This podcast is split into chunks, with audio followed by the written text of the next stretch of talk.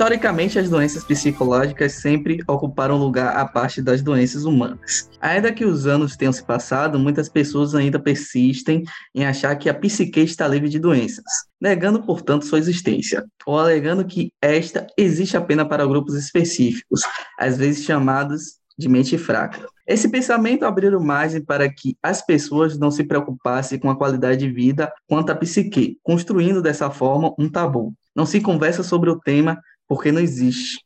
Não se fala sobre o tema porque é coisa de maluco. Entretanto, a geração atual tem colocado as doenças psicológicas como pauta. Houve uma evolução muito significativa, é verdade, mas como nem tudo na vida são flores, o meio utilizado para as discussões tem sido as redes sociais.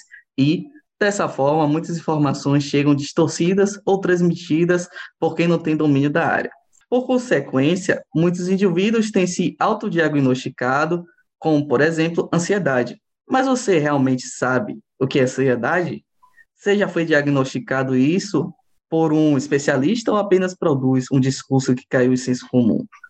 Pensando nisso, é que convidamos aqui para a nossa, nossa discussão de hoje, um bate-papo que vamos ter, Rayana Cardoso, graduada em Psicologia e Psicoterapia de Surdos, pesquisadora do grupo de pesquisa Formagel Unifax, membro do Grupo de Trabalho em Psicologia Bilingue para Pessoas Surdas do Conselho Regional de Psicologia da Bahia, ledora e transcritora em certames, Enem e Seja concursos, criadora de conteúdo digital. Ana Clara Miranda, graduanda em Psicologia na Universidade Unirui, pós-graduanda em Terapia Cognitiva Comportamental na Sanapós e o psicanalista Bruno Vivas. Para o bate-papo de hoje, a gente tem aqui a participação de Beatriz, que, que faz parte também do podcast. Espero que vocês estejam bem, tenham uma boa noite. E aí, tudo bem com vocês? Como vocês estão hoje? Tudo bem, tudo bem, tudo tranquilo.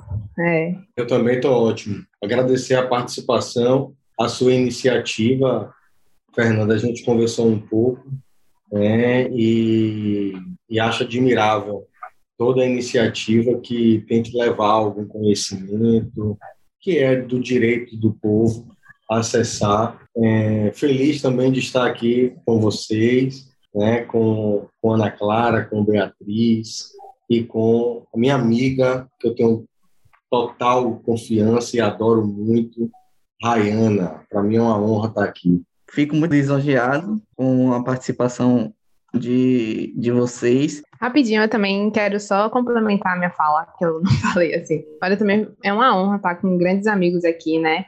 Amigo de longas datas, inclusive do meu professor maravilhoso, que me ensinou muito durante a graduação e me tornou, e se tornou esse amigo que eu tenho hoje, que é Bruno Vivas. Complementando a minha fala também.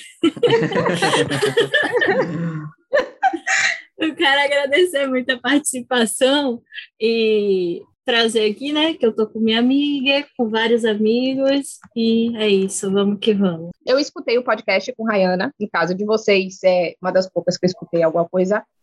E o quanto eu gostei de escutar aquele podcast, acho que eu escutei ele umas duas ou três vezes. Não cheguei, não chegou a comentar agora, mas eu sou formada em enfermagem, eu sempre tive essa vontade de aprender Libras, tive uma grande dificuldade na faculdade em ver qualquer coisa relacionada ao assunto, então o podcast em si, que vocês dois gravaram, foi extremamente esclarecedor para mim. Então eu queria dar parabéns para ela. Começar por aí. Obrigada. Depois a gente pode estar tá se a gente pode estar tá conversando, viu? E a gente Ai, conversa sobre isso. Sinceramente, eu tô te seguindo no Instagram por acaso. Toda vez que você posta alguma coisa, eu tô lá curtindo, tirando.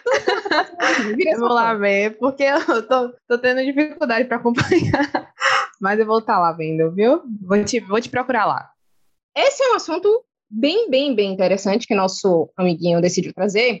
E eu queria, na verdade, começar meio que perguntando para vocês uma coisa que sempre me deixou meio intrigada, que é historicamente, porque a loucura sempre foi mal vista pela sociedade. Qual é a desse estigma? Eu estou usando a palavra loucura, mas vocês provavelmente vão ter um termo melhor para utilizar. Por que, que existe esse estigma com a loucura? Primeiro, a gente pode fazer um apanhado histórico, né, de que os loucos, querendo ou não, eram deixados à margem da sociedade, mas muito antes disso, eles eram acolhidos. Só que aí é, foram, devido à evolução tanto social, né, como uma evolução médica, é, esse apanhar do ser diferente, né? Eu, eu até trago isso, ser muito diferente, ser um diferente que, sabe, a pessoa fique até desconcertada em meio que dizer sobre isso, já é digno de se chamar atenção. Pessoas já, já são chamadas atenção por ser diferente. Então, esse meio que preconceito esse estigma, esse estereótipo do doido ou do louco é o grande X da questão, né? Porque a diferença entre nós é um fato que existe, mas os mais diferentes são tidos como os loucos. É, nós temos medo do diferente. É, é, esse é um longo processo que foi trazendo isso para a nossa sociedade, desde os manicômios, dos, das, daquelas famílias que tinham alguém que era muito discrepante em diferenças e é, escondiam e às vezes maltratavam. Então, esse estigma do ser diferente, socialmente falando, é muito mais difícil você lidar com alguém que é muito diferente do que alguém que não é tão diferente de você. E completando o que você falou, é, Ana, é, sobre essa questão de, do estereótipo, é essa questão da, de como eles eram tratados, que até você falou sobre a questão do asilo, né? Então, as pessoas que tinham o diagnóstico, vamos dizer assim, de loucura, né, considerado como louco, eles eram colocados nesses lugares e eles eram afastados da sociedade. E isso, ele, nesses lugares, eles eram, eles eram tratados de uma, de uma forma totalmente desumana. Né? Então, esses lugares eram sujos, eles não se alimentavam bem, muitos deles ficavam amarrados. Então, só com a vinda da reforma psiquiátrica que pôde é, proporcionar um tratamento mais humanizado. E aí, essa questão que você falou do medo. Eu também concordo com você com essa questão do medo, porque, assim, é como, vamos dizer, uma pessoa que tem esse, esse, esse estereótipo, né, de que há ah, tratamento psicológico, é, cuidar da saúde mental é coisa de louco. Então, ela não quer que o outro veja ela buscando tratamento, porque o que ela acha do outro, os outros vão olhar com o mesmo olhar que ela, que ela tem sobre as outras pessoas que têm problemas psicológicos. Não sei se deu para entender.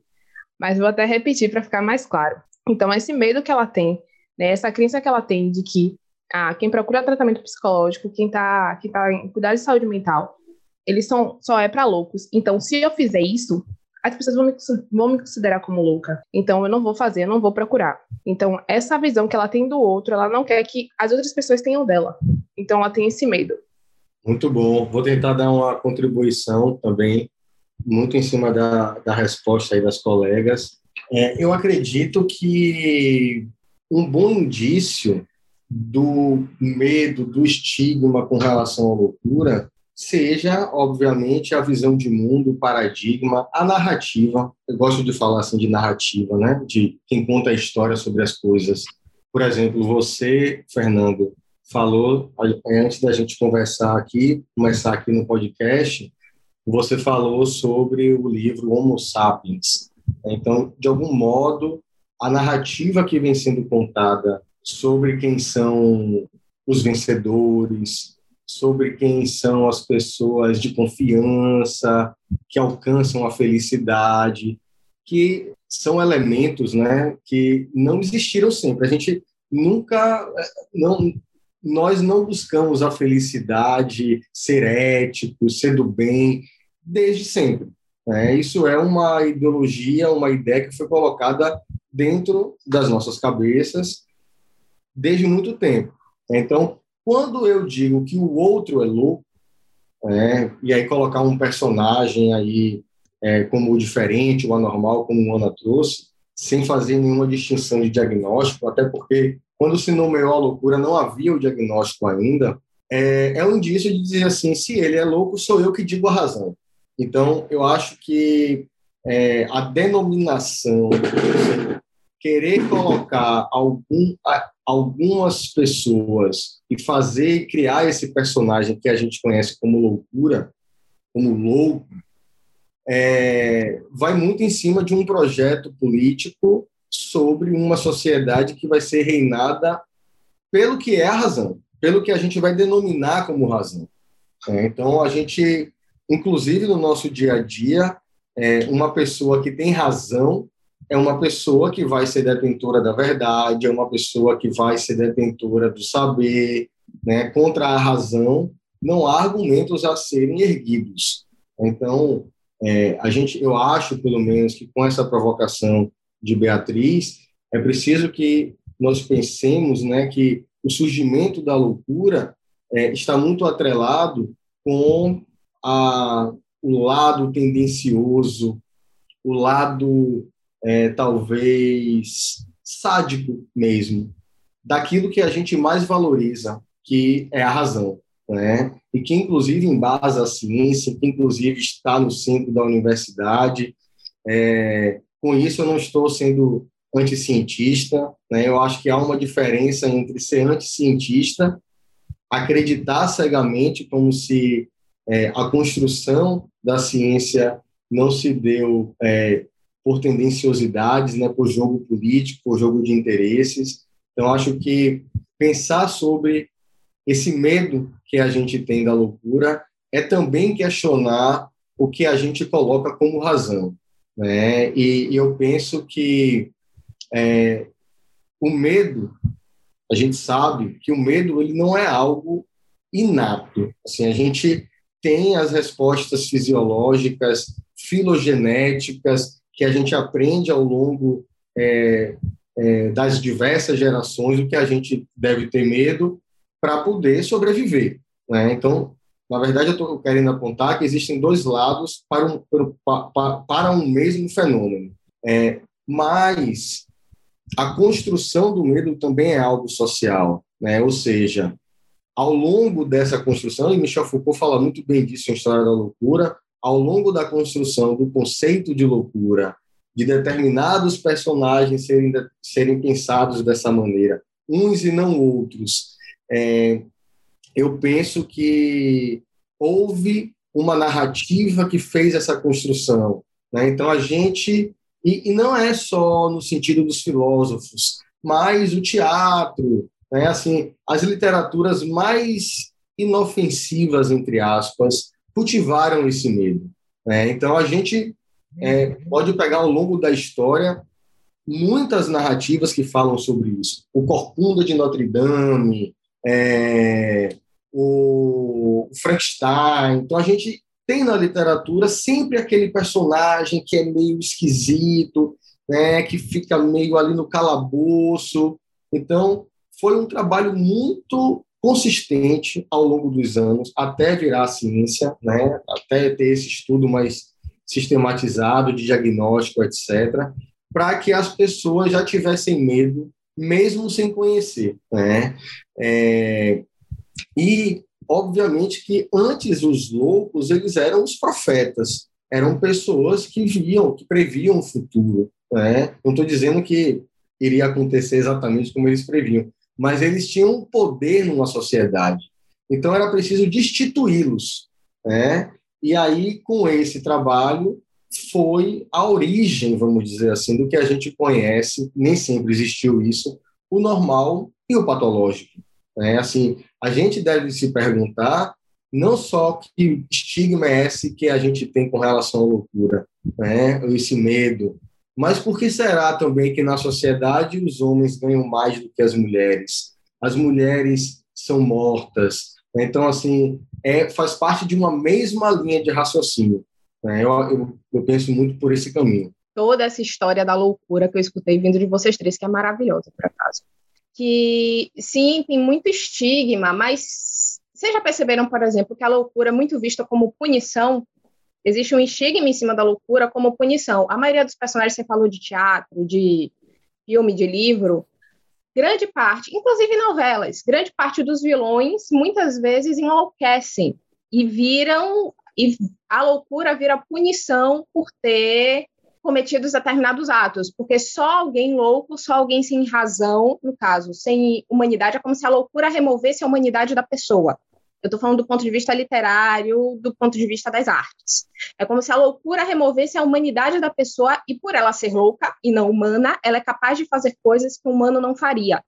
Eu acho que isso ajuda muito na questão do estigma, pela minha humilde observação, do, da loucura. E você falou muito da questão dos profetas, que a gente tem um estigma com a loucura, mas tem algumas sociedades mais antigas, principalmente orientais, em que o louco tinha função, tinha papel e que nem foi dito realmente, precisava se tirar esse papel deles da mesma forma que se precisava tirar o poder das parteiras e das curandeiras, chamando elas de bruxa, com o decorrer dos tempos, entendeu? Eu acho que, como ele falou, a questão de você estigmatizar a loucura, da mesma forma que você estigmatizar mulheres no poder, chamando elas de bruxa, ou pessoas que fizeram algo contra o império, que depois ficou sendo o império vitorioso e que conta a história, chamando eles de loucos. O de foi chamado de louco, e muitos outros generais também foram chamados de loucos. É uma forma de você desmerecer a pessoa. Você usa como uma forma de desmerecimento, e muito do estigma que se tem vem disso. Retomando o ponto que Bruno falou sobre ciência, é, é verdade que ciência é também um, um jogo político, porque vamos pensar bem, se, se existir uma pesquisa porque por exemplo, é saber por que uma certa quantidade de vacas está adoecendo. E existe um, uma pesquisa de, de um antropólogo que quer saber por que existe uma sociedade em um existe a sociedade abandonada, a sociedade abandonada não, mas uma, uma sociedade é, que vive é, afastada da sociedade na Suécia, por exemplo. Então, quem, quem se virá em investimento primeiro? Obviamente que a, as vacas, né? Porque a gente tem uma produção, envolve mercado, então tudo que é, vai ser financiado primeiro, aquilo que vai ter retorno de alguma coisa. Então, um exemplo mais próximo ainda da gente é, são as vacinas, né? Porque as vacinas, elas têm um ciclo e elas demorariam cerca de, de três anos para ficar pronta. Só que várias pessoas investiram, né? Então, os estados investiram, né? Estados como nações investiram. Então, os governos investiram nisso, instituições privadas investiram nisso e a gente teve várias vacinas, não foram, não foi só apenas uma, várias vacinas produzidas em um tempo de menos de um ano. Então, a ciência existe para mudar certas coisas na sociedade, mas ela também ela depende diretamente da política, da vontade de certos grupos. E ainda assim, é, em questões de ciência, eu gostaria de saber de vocês aqui esclarecimento para a gente, né? Porque a gente está trabalhando com um tema que caiu em senso comum, a gente pode discutir se senso comum é bom ou ruim. Então, as doenças psicológicas. Hoje tem uma grande discussão nas redes sociais sobre doenças psicológicas, principalmente em, acerca de ansiedade, depressão, é, bipolaridade, né? As pessoas, ah, eu sou bipolar. Sim, mas verdadeiramente, o que são essas coisas? Então, eu gostaria que vocês esclarecessem para a gente. Primeira coisa, o que são doenças psicológicas? É, Beatriz, é, é uma, eu, eu, queria trazer uma coisa que é assim, o recado, quando a gente diz que alguém é louco e, e a culpa recai sobre a pessoa que né, fez alguma coisa e por isso ficou louca, você trouxe muito bem René Descartes, né, quando ele pensava dessa maneira, né, que o louco ele é alguém que quis ter acesso à verdade divina, né, e por isso ele estava sendo punido. Então, não sei se você leu, mas para você ver o quanto um pensamento ele atravessa gerações, mesmo que você não tenha lido o livro, de onde surge esse pensamento. É, então, o recado era para nós, porque nós somos é, estranhos. Nós somos, como disse Freud, né, de perto ninguém é normal.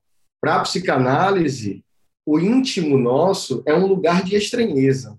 É um lugar que a gente não basta você sentar no consultório para escutar que as pessoas não sabem quem elas são. É, então, é, denominando a loucura é, e dizendo que aquela pessoa que, que ficou louca ela vai ser punida, a gente controla o comportamento das pessoas ditas normais. É, e isso se materializa, inclusive, desde a infância. É, a criança, quando quer fazer alguma coisa errada, e a mãe, o pai, ou o cuidador, a cuidadora, não sabe mais como conter essa criança, tem sempre um personagem, uma personagem na comunidade que é eleita como a, a, a pessoa louca, né? É, e que a gente diz assim: olha, se você não comer seu almoço, eu vou falar para o velho do saco. Em todo lugar tem um velho do saco, né? Vou, vou falar com o velho do saco para ele vir te pegar. Então, esse pequeno exemplo, para mim, mostra, é uma síntese de toda a maquinária, né, que diz assim: olha, é, a loucura, se você não fizer o que eu quero, você vai ficar louco. Então, a loucura ela entra como uma, um controle de um comportamento. Né? É, e aí vai dizendo quais são os comportamentos certos, quais são os comportamentos que são errados. É, e, e, a gente aceita muito isso porque a gente se enxerga no louco. A gente é louco também. Né? Então, para a gente sentir essa, esse impacto e esse medo, é porque a gente tem medo de fazer alguma coisa, por isso a gente se comporta bem, né, que nos leve à loucura. Então, eu penso dessa, queria só fazer esse adendo, né?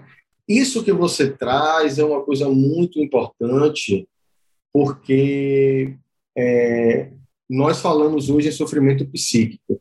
A gente, desde a reforma, como Rayana e Ana colocaram aqui muito bem, desde a reforma, a gente teve uma crise de consciência, né, porque a gente sabia que a gente tinha práticas com roupagem terapêutica, mas eram, eram práticas de violência.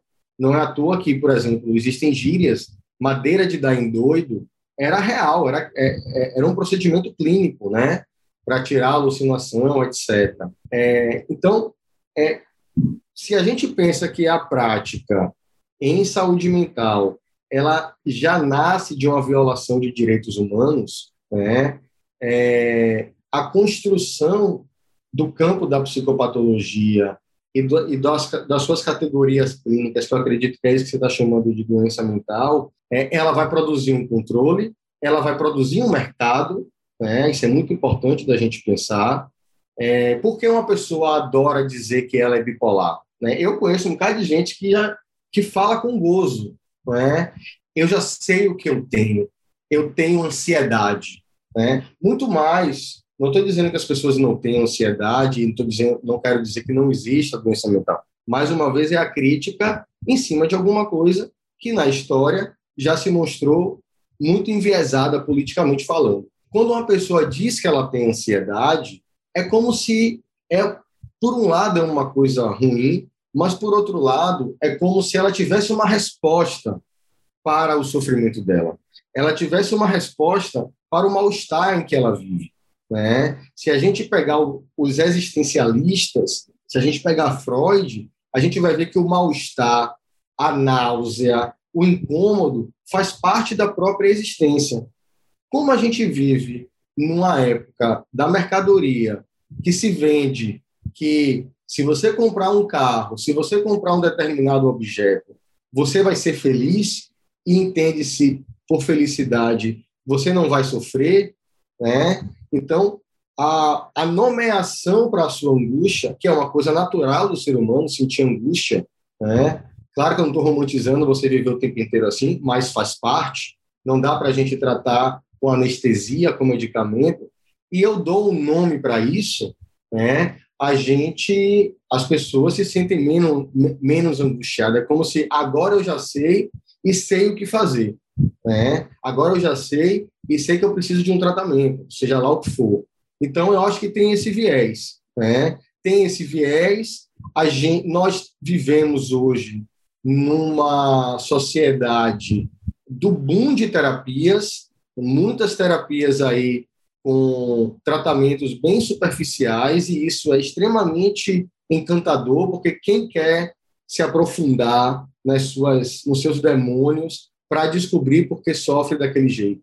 Poucas pessoas vão querer fazer isso, né? Então, a nomeação de uma doença mental, de um transtorno, é, é, faz com que a gente né, aplaque tudo isso e também é, a, nós junto com o transtorno mental, Fernando, e com essa nomeação, vem a terapêutica, né?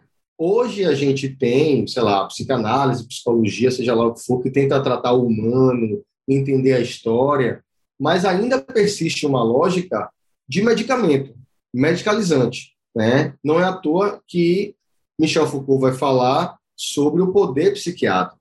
O hospital psiquiátrico é um hospital à parte, tamanha importância é, da, da ação terapêutica de um psiquiatra, que é basicamente, é, com todo respeito, aí eu sei, mas em termos históricos, institucionais, é basicamente propor um tratamento através de uma medicação, que é através de aplacado, né? Então a gente tem é, esse viés político na criação dos transtornos mentais que atende a um mercado. Quanto mais diagnóstico a gente tem, mais é, remédios nós teremos.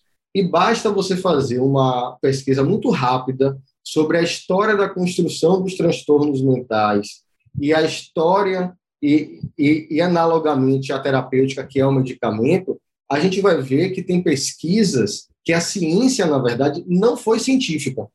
A ciência ela atendeu muito mais a interesses do mercado do que a busca de uma verdade sobre aquele sofrimento e poder ter algum medicamento para tratar esse transtorno, esse sofrimento.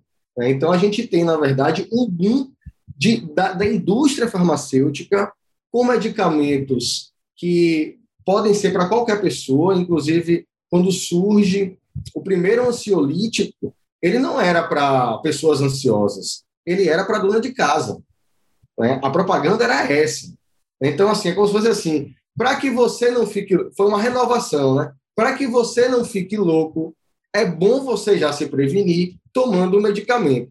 Então, para que eu vou vender, como dizem Tropa de Elite, né? Dizendo assim, para que eu vou, eu vou é, só arrecadar de um bando de vagabundos ali, da galera que está traficando, não sei o que, se eu posso arrecadar da comunidade inteira. Esse é o diálogo em tropa de elite, que é análogo ao que eu quero dizer aqui agora, de que para que eu vou medicar só quem tem transtorno, se eu posso medicar a sociedade inteira? Ou melhor, é, para que eu vou ficar com os transtornos que já existem, se eu posso pegar qualquer medicamento, qualquer comportamento, porque a gente se comporta de formas diferentes, singulares, e, e transformar isso em transtorno. Por isso que a gente tem a medicalização da infância, que é um, um caso sério, né? a mesma, o, mesma, o mesmo profissional que construiu o diagnóstico de TDAH, ele tem retornado e dito que não há base científica para isso, né? Então, a própria pessoa que criou. Então, tem esse lado. Mas, ao mesmo tempo, a gente pode dizer, não, não posso ser hipócrita e, e utópico, idealista, que é, identificar um comportamento, que aí eu acho que é uma doença mental, um transtorno mental, um comportamento que faz o sujeito sofrer, que faz com que ele tenha perdas, que impede com que, que ele se relacione, que impede que ele alcance seus sonhos, é muito importante utilizar o diagnóstico de forma ética, entendendo que, que o, o diagnóstico vai servir meramente para encontrar um tratamento que não é só meu, mas de um conjunto de profissionais, eles precisam falar a mesma língua. Então, quando eu nomeio um transtorno, eu sei que a pessoa lá, não sei aonde, vai entender da mesma maneira que eu, né? para que a pessoa possa novamente ter a vida que tinha antes. Eu acho que eu iria por esse caminho, não sei se eu fui claro. Bruno acabou de falar, só complementando o que ele falou da questão do trabalho multidisciplinar né, entre os profissionais de saúde, que é super importante, que eu acho que vem crescendo, mas ainda eu acho que ainda falta esse trabalho entre os profissionais da área de saúde. Por exemplo, é, ele falou também da questão da medicalização da infantil. Junto com, com o meu ver, é que existe também né, diagnósticos que são dados de forma errada. Então, às vezes, a pessoa, por falta de investigação e por falta desse trabalho né, multidisciplinar, é, a pessoa, às vezes, é, não sabe quais são outros fatores que podem estar interferindo na vida de, da criança ou do paciente adulto, e aí acaba dando diagnóstico na observação que ele faz naquele momento, mas não investiga outras formas de, de que outras coisas possam estar influenciando. Por exemplo, a ausência de alguma vitamina, ou algo que seja dentro de casa que possa estar influenciando na, no desenvolvimento dessa criança, né? E aí acaba dando um diagnóstico de TDAH, né, ansiedade, sendo que às vezes é, a criança não tem esse diagnóstico certamente, entendeu? E que, tipo, há outros fatores que podem estar influenciando que não seja é, ligado é, ao diagnóstico severo de que ele tem ansiedade e tem TDAH. Então, é, às vezes ele não está conseguindo acompanhar na escola, às vezes ele tem, é, ele, ele tem um horário melhor de se desenvolver, né? De praticar as atividades e tal. Então, precisa dessa, dessa investigação aprofundada, que eu acho super importante, né? Trabalhar com a criança, a questão da escola, o exame clínico, eu acho muito importante. E uma das questões que eu estava até vendo, né? Que muitos psicólogos, assim, é, não, não procura, né?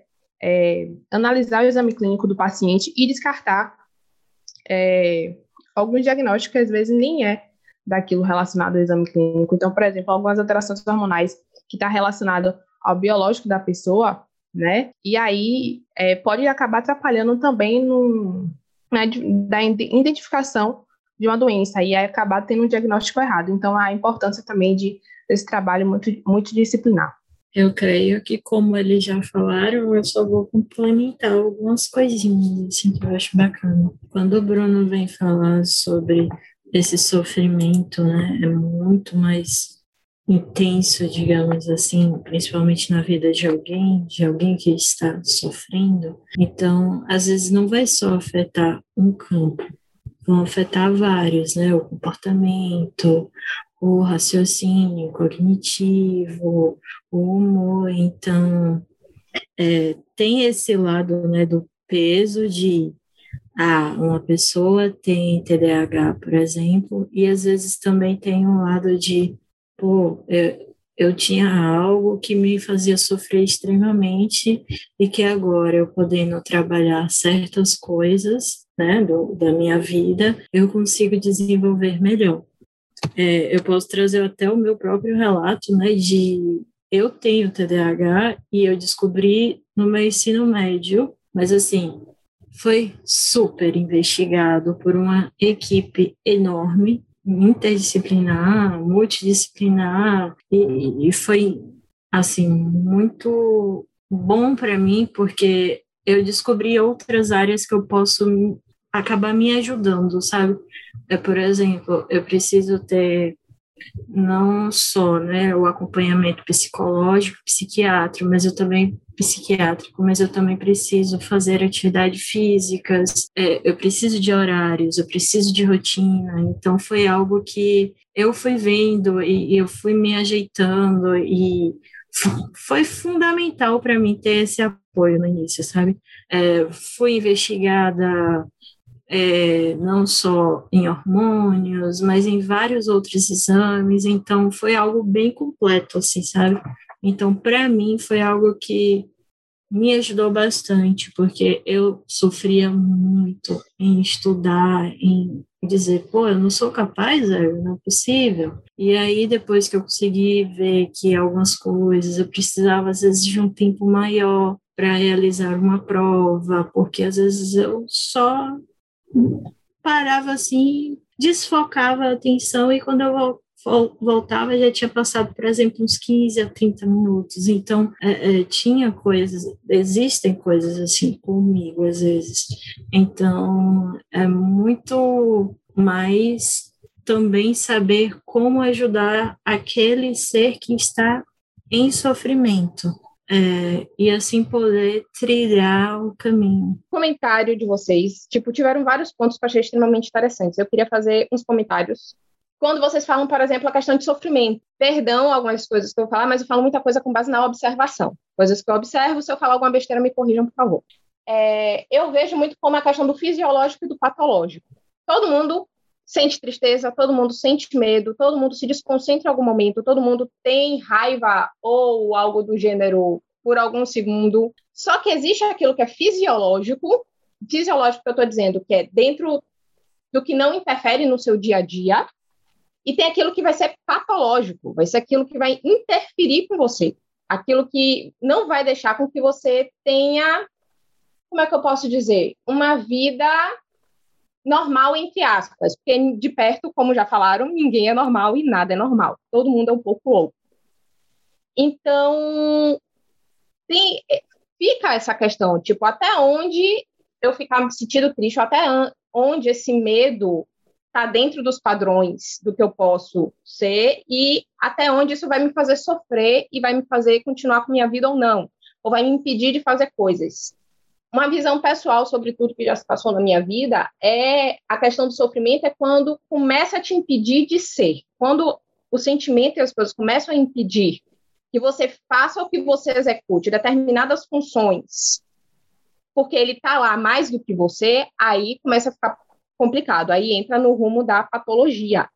E vocês falaram muito da questão da equipe multidisciplinar e do, da investigação, porque é um fato, não querendo ser ofensiva, interessante, que doenças psicológicas não têm cara. Se uma pessoa tem hipertensão, você vai lá, afere a pressão, a pressão está alta. Se a pessoa tem diabetes, você lá, mede a glicemia, a glicemia está alta. Se a pessoa tem hipotireoidismo, ou hipertireoidismo, você vai lá medir o T3 o T4 e o exame vai lá te mostrar o que é que é. A maioria dos distúrbios psicológicos não tem um exame que vai lá te dizer, pá, você tem isso. É uma investigação extensa e que às vezes fica realmente banalizado. Então, achei muito bom e muito interessante vocês falarem essa questão, dessa investigação extensa que é sempre necessária. Quando Bruno falou de da banalização dos sintomas, da questão do tudo virar um tipo de doença psicológica, eu, na verdade, acabei lembrando de um livro, que a maioria de vocês já deve ter ouvido falar ou ter lido, pelo menos uma vez, que é O Alienista, de, de Machado de Assis. Tipo, quem Clássico entra no manicômio, quem sai no manicômio, quem é o maluco, quem é que não é. Eu trabalho com ele. É clássico. É maravilhoso. Eu amo esse livro do fundo do meu coração. O Alienista é é a cara da psicanálise, hein, Bruno? é, exatamente. Ele começou a falar, eu pensei nesse livro na hora, na questão do alienista.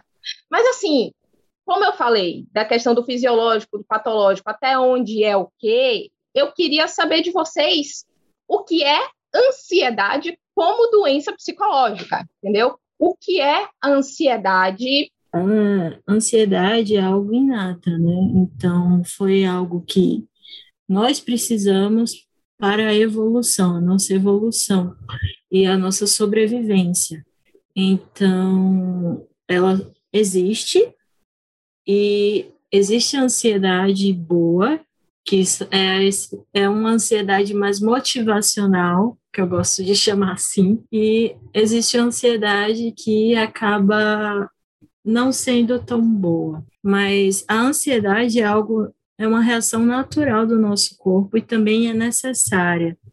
O, o, problema todo é quando ela começa a ser em excesso, né? Porque aí vai trazer as consequências. Muitas dessas consequências vão comprometer a vida do indivíduo. Então, a partir do momento em que essa ansiedade começa a se caracterizar, caracterizar como um conjunto de sinais e de sintomas, é, somáticos, psicológicos, é, e aí muito exacerbado, né, no, no, sujeito, isso vai trazer o sofrimento. Então, a ansiedade é uma reação natural do corpo. É como a Ana falou, né, só complementando, porque a gente já tem é, isso, como ela falou, inato, porque desde nossos ancestrais, então os homens da caverna, eles precisavam ativar o mecanismo de defesa. Então, por exemplo, aparecia um urso, o mecanismo de defesa deles ativava. Então, era luta ou fuga. Então, a ansiedade, o medo faz parte da nossa, do nosso mecanismo de defesa. E, em caso ela em excesso, aí já vira uma doença é, patológica, né? Uma doença, gente. Eu misturei tudo aqui, mas vira uma doença psicológica. E aí, é, ela sendo de forma natural, né? Que a gente precisa, como a Ana falou, dessa motivação. Porque isso induz a gente a querer, né? É, alcançar nosso objetivo, fazer algo. Então, a ansiedade, assim, de uma forma mais natural, né? Ela, ela, ela nos motiva para a gente fazer nossas atividades também. Como vocês já falaram sobre a parte natural, né, sobre a parte de sobrevivência, é, eu vou falar sobre é, a ansiedade como sendo um transtorno. E aí eu quero fazer um adendo que é o seguinte: mais uma vez, a crítica eu acho que é a nossa arma principal, né? sem é, aceitação cega de nada. A influência bi, é, biológica nos transtornos? Ah, sim. É, eu fui professor de psicopatologia durante 10 anos e eu achava muito curioso que o transtorno de ansiedade generalizado, e se vocês pegarem, né, vocês, é, as meninas devem saber mais, talvez, mas se vocês pegarem o manual psiquiátrico, vai ter a incidência em gênero, né?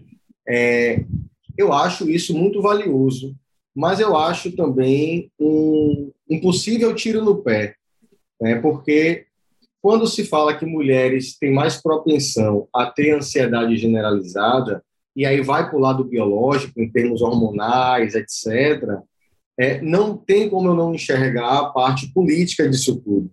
Né? Porque quando eu foco no biológico, pelo menos nos manuais psiquiátricos, e eu esqueço do social, eu estou fazendo uma, um, um diagnóstico, vamos dizer assim, sem senso crítico, porque a gente sabe o quanto de atividades são exigidos, são exigidas a mais para as mulheres, né? Elas têm que ser dona de casa, não é que tem que ser, né? Mas a imposição, dona de casa e só assim trabalhar. Quantas mulheres eu atendo que sentem a maior culpa por exercer sua profissão, que só conseguem exercer a sua profissão quando estão dando conta de casa. E ao homem não é pedido isso né? ou não é exigido, pelo menos, em termos de dever, de Estado, etc. É, como elas não vão ficar mais ansiosas? É, então, eu vejo que é preciso fazer essa ressalva. Mas, de certo modo, o transtorno de ansiedade, né, que é o transtorno de, pode ser o transtorno de ansiedade generalizado, o transtorno do pânico, é, o transtorno social, social né, são vários dentro da categoria transtorno de ansiedade. É, mas, para ser mais generalista, é, o transtorno de ansiedade é quando, mesmo em situações em que não há uma exigência evidente, né, material, concreta, é, porque a gente falou do biológico, sei lá, se tem um urso na nossa frente, a gente vai correr para sobreviver. É, mas quando a gente passa para a esfera humana, cultural, a gente vai ter, por exemplo, a moral, né? a gente vai ter é, as exigências, os papéis sociais, como sendo bastante ansiogênicos. Né? Por exemplo, imagine você ter um desejo de, sei lá, é, é, eu, homem, tenho um desejo de fazer balé, que é dito como coisa de menina, ou a menina que é obrigada a fazer balé vai fazer futebol, quer fazer futebol, mas não pode em termos sociais. Isso gera, isso é um fator ansiogênico, né? Então, é, é importante fazer essa passagem, porque não vai ter nenhum urso ali na nossa frente, mas vão ter elementos que serão tão ansiogênicos, né, que é que causa ansiedade, é, quanto se a gente tivesse correndo perigo. Né? Então, basicamente, o transtorno de ansiedade é, vai ser uma. Nós estaremos respondendo em termos orgânicos e também em termos psicológicos a como se a gente tivesse numa situação de perigo. Então aí a gente precisa investigar, né, o quanto, sei lá, esse trabalho para essa pessoa é ansiogênico e muitas vezes ela nem percebe isso, né, porque apesar do trabalho ser ansiogênico, foi instaurado na cabeça dela que trabalhar dignifica o homem, dignifica a mulher. Então, ela não vai ter coragem de pensar sobre isso, né? mas o seu corpo vai falar, a sua cabeça vai falar. Nós somos invadidos por pensamentos obsessivos. Né? Então, na ansiedade, a gente tem a obsessão e a gente tem a compulsão, né? que é o transtorno obsessivo compulsivo. A obsessão é o que invade a nossa cabeça, e a compulsão é o que a gente faz em termos comportamentais, que a gente chama de ritual, para poder aplacar um pouco esse sofrimento. Então, o transtorno de ansiedade vai ser uma saída para nós de resposta a uma situação que é ansiogênica quando a gente não consegue trazer isso para a consciência de modo mais é, escancarado, mais claro. Né? Então, a gente tem é, pessoas que vão responder de modo uma ansiedade branda até um transtorno do pânico, né? É, justamente por estar numa situação que ela não tem recursos é, sociais, familiares, materiais para responder de uma forma diferente. Né? Então, acredito que seja mais ou menos isso. Então, você falou de, de pânico, eu lembrei de, de uma entrevista que nós fizemos com, com uma amiga que ela teve foi diagnosticada, com síndrome do pânico. Então, é, síndrome do pânico é uma evolução da ansiedade, poderia se dizer assim? Sim e não, Fernando. Sim e não. Porque no transtorno de ansiedade, sem ser o generalizado, por exemplo, você é, sabe exatamente qual é a situação que está te causando isso. Você, você tem um objeto, que aí é, sei lá, mais uma vez, um urso, um tubarão, ou o meu trabalho, a minha família, né? São objetos da mesma forma. Ou como é, Rayana trouxe, no caso é, da ansiedade social, né? É, a fobia social, está em público, está numa situação em que eu precise falar, então os objetos estão bem definidos. No transtorno de ansiedade generalizado, já há como se um, um turvamento desse objeto. Né? Então, vai ser em vários contextos, em várias situações, a pessoa vai sentir, vai, é, vai sentir o, os sintomas da ansiedade, que ainda não são tão invasivos assim. Ainda há um pensamento, é, sei lá, é, se ela sente em vários lugares, ela não consegue admitir que ela não pode, não quer ir para o trabalho, não consegue ir para o trabalho, ela vai pensar que no caminho para o trabalho vai acontecer uma tragédia. E aí, muitas vezes, ela não vai. Ou ela fica no percurso entre ir, não ir, ir, não ir. Né? Então, de certo modo, há, um, há uma defesa do pensamento ainda, a gente consegue utilizar o pensamento, é, a gente consegue fazer rituais para poder aplacar um pouco isso. Então, a pessoa que faz rituais de limpeza. Esses rituais de limpeza impedem que a gente seja mais invadido pela ansiedade do que a gente já é.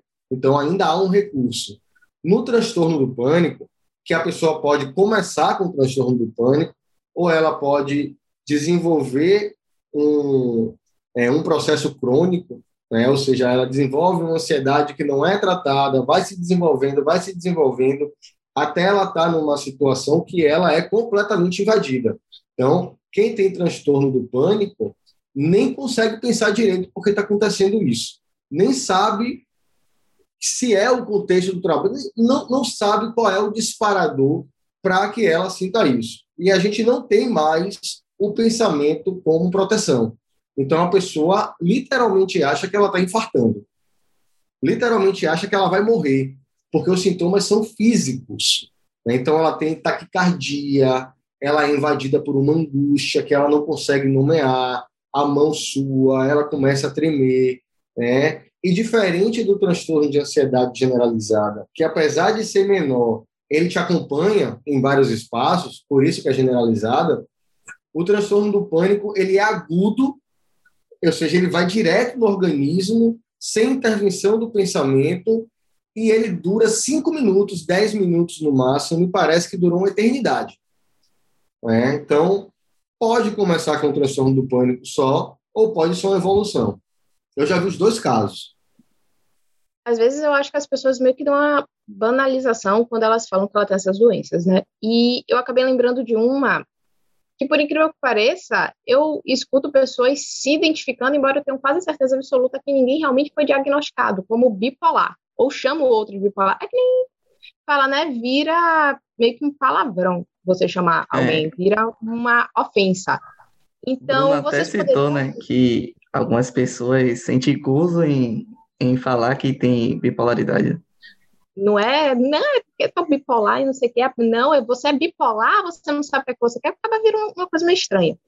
Então, por vias de dúvidas e esclarecimentos, por favor, meus queridos, o que seria exatamente bipolaridade?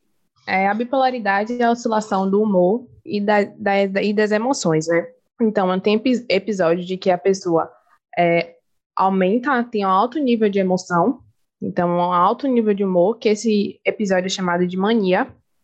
Então, essa pessoa está muito otimista, está muito feliz. E tem um episódio em que, é, em que decresce, então há um, um abaixa esse nível né, da, do humor e da, das emoções, da energia.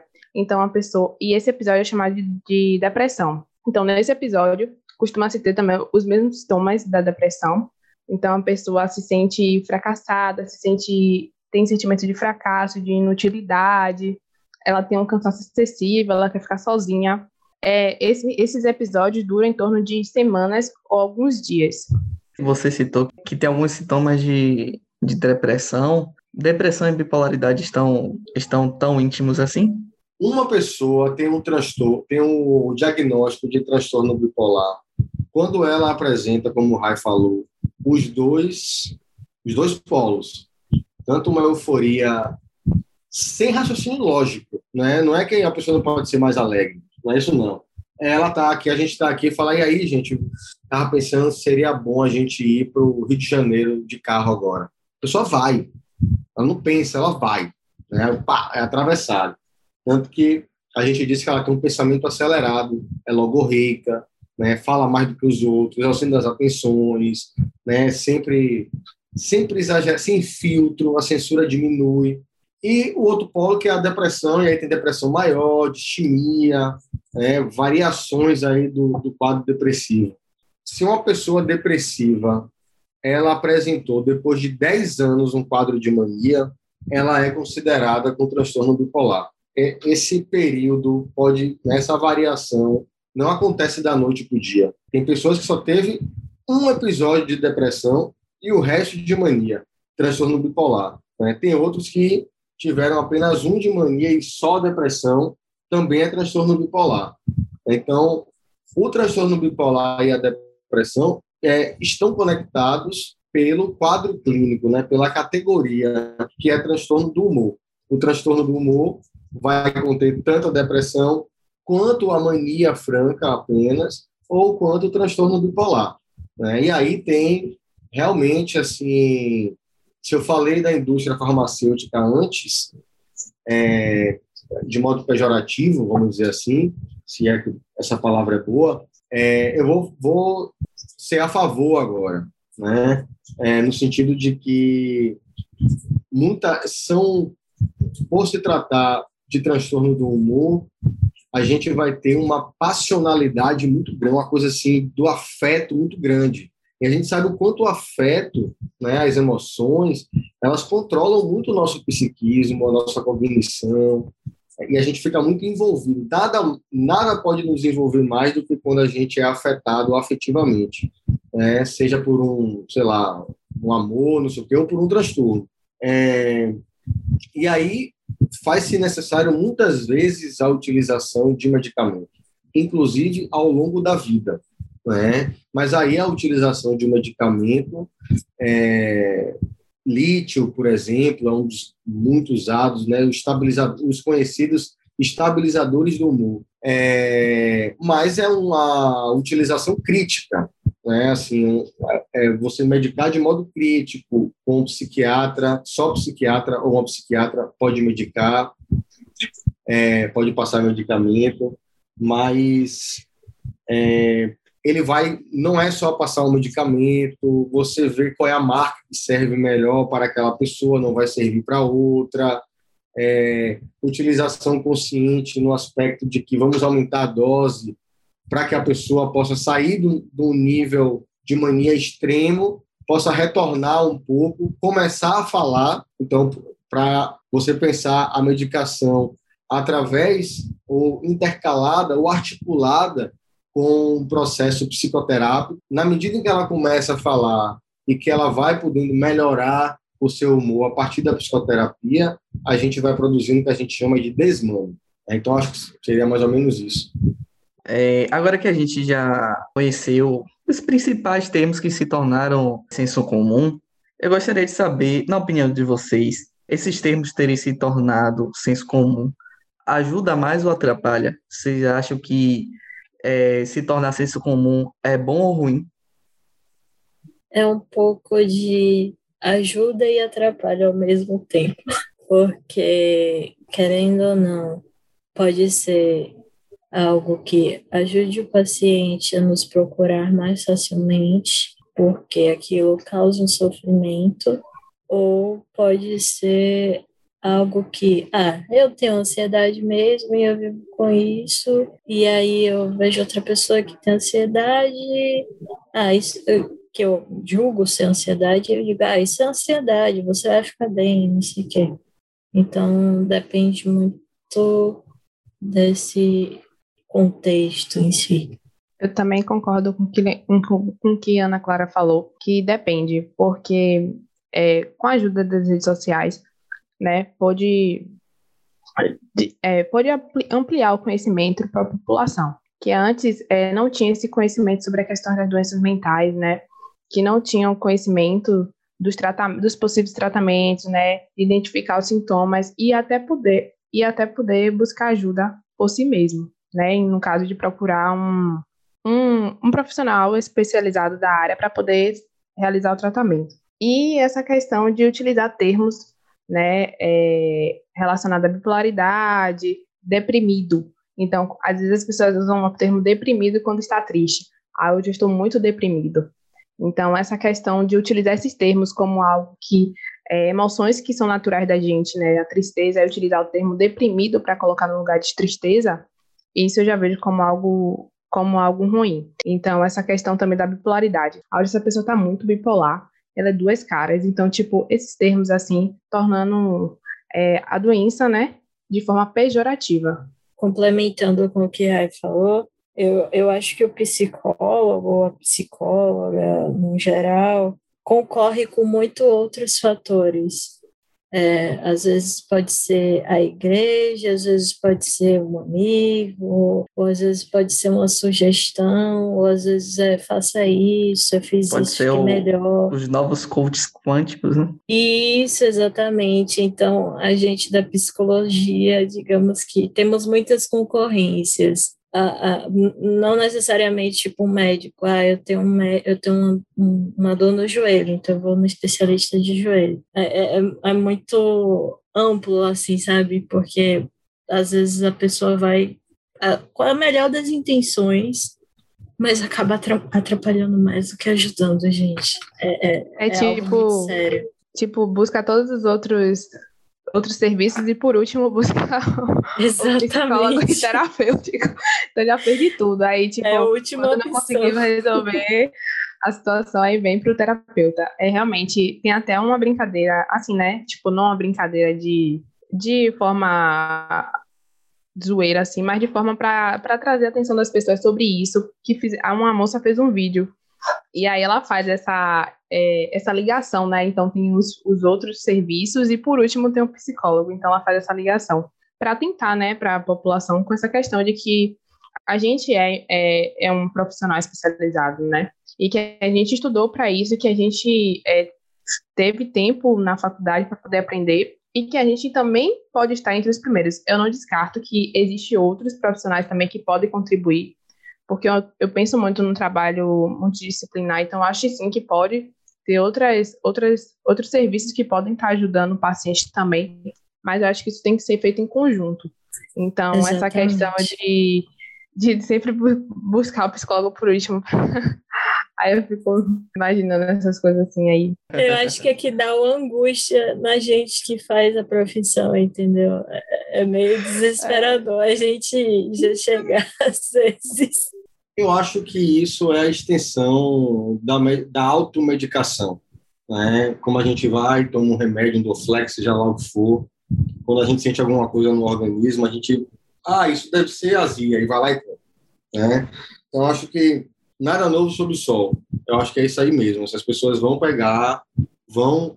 É, é, a gente vive na era do acesso à informação, digitou no Google ali, é, e, e eu acho que a gente eu acho que as meninas falaram aí, não, não tenho nada o que é, falar, né, no sentido de que é bom e é ruim. É, e eu acho também que é uma coisa da gente trabalhar a nossa própria impotência, porque eu acho que a nossa formação, ela vende para nós uma ilusão que é muito delicada, né, de que nós somos os é, salvadores da alma, né, que a gente, com a nossa técnica, com o nosso estudo, que é de fato real, né, mas o nível da onipotência que, que coloca em nós, né, o fato é, da gente estudar a alma humana, o comportamento, etc., é, faz com que a gente não se prepare para a impotência. É, de que, assim, é, tem pessoas que vão estar muito satisfeitas com, com essa questão. Tem pessoas que vão, não pode não ser o coach quântico, mas seria outra coisa, né? Vai ser o pastor, se não fosse o pastor, vai ter sempre alguém tentando suprir uma demanda. As pessoas estão demandando diagnósticos, né? Até porque a gente vive nessa era. As pessoas vão, outras pessoas, que é charlatão, não sei o quê, vai também querer dar uma bocanhada nisso daí, né? E vai aproveitar essa brecha. É, o que eu acho, na verdade, também, né, para não tem como a gente impedir isso. Isso é nossa impotência, certo? Se chegar ao nosso alcance, caso você esteja a, é, na atuação apenas do consultório, isso é questão de análise. Isso é questão de terapia. Se aparecer, olha, eu já li no Google que eu tenho e eu vim aqui só por. Aí é trabalho nosso de realizar o um manejo adequado, né, para que a pessoa possa falar. Porque por mais que ela tenha já um diagnóstico, se ela chega ao nosso consultório, tem algo que não está tão resolvido assim. Então, a gente, o que vier é questão de terapia. Né? Então, eu penso dessa maneira. Mas também eu acho que a gente deve agir para além do consultório, que a gente chama de clínica ampliada.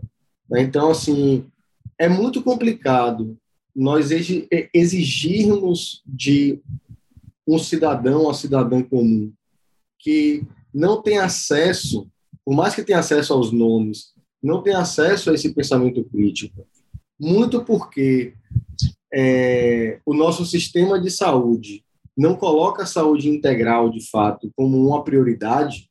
Né? Então, eu acho que os planos, materialmente falando, falam sobre isso, trazem isso, né? de, ser, de ter só, só pequenas sessões, né? 10 sessões, e aí o plano não cobre mais, cobra uma sessão muito barata, né? Só o fato de é, o plano iniciar um serviço psicoterápico necessita do diagnóstico do psiquiatra, né? já, já traz muito é, o, o quanto a gente está disposto a investir enquanto sociedade, enquanto Estado, enquanto iniciativa privada, ao entendimento dessa saúde integral, né?